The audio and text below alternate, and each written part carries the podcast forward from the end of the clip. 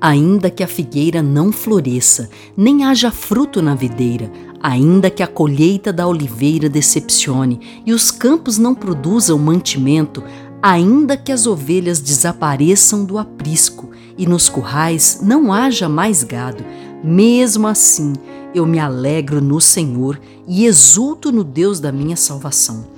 Deus, o Senhor, é a minha fortaleza. Ele dá aos meus pés a ligeireza das corças e me faz andar nas minhas alturas. Que passagem maravilhosa!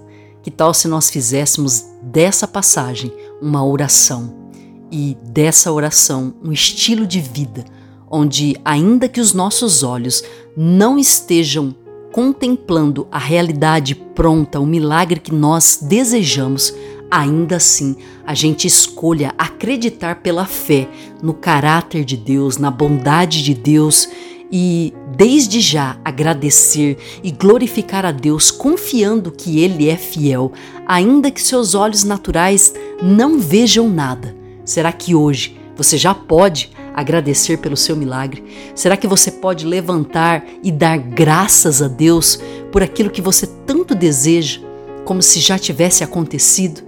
É nesse lugar que está a fé. É nesse lugar que nós vamos romper. Se você vive duvidando da palavra de Deus e, assim como Tomé, você espera algo de bom acontecer, ventos favoráveis soprarem para você começar a acreditar, isso não é fé. Mas se você tem acreditado mesmo quando tudo diz que não, então você está caminhando com Deus e mais cedo ou mais tarde o que você tanto deseja vai acontecer. Se inspire na fé de Noé. Deus deu um comando para ele.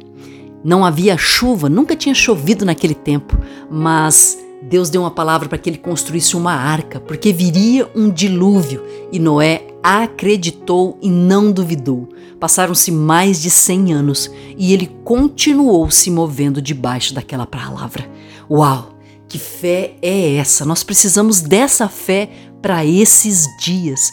Ore pedindo a mesma fé de Noé, a mesma convicção de Noé, para que nós possamos não desistir das promessas que Deus fez para nós e que nós possamos acreditar de todo o coração, porque quem fez a promessa é fiel para cumpri-la.